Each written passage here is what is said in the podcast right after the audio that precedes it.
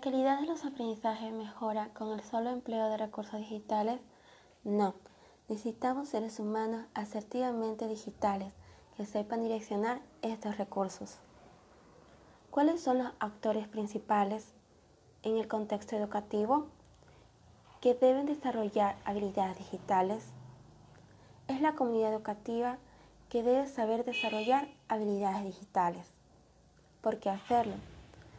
No solamente porque estamos inmersos en un mundo globalizado digitalmente, sino que es el abanico de posibilidades intelectivas, reflexivas, comunicativas, investigativas e innovación.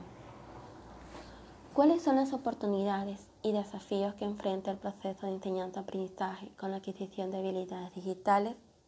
Las oportunidades es la creación de aulas mucho más interactivas, ligadas a un proceso pedagógico y didáctico en el mejoramiento de los aprendizajes.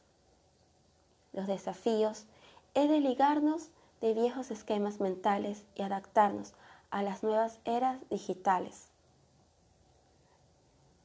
El desarrollo de habilidades digitales es un tema de manejo de dispositivos digitales o el diálogo de estos recursos en el contexto educativo? Son ambas. Tanto los dispositivos digitales como el diálogo deben ir de la mano. Deben ser direccionados en la mejor comprensión y aplicación del contexto educativo y de todos sus involucrados.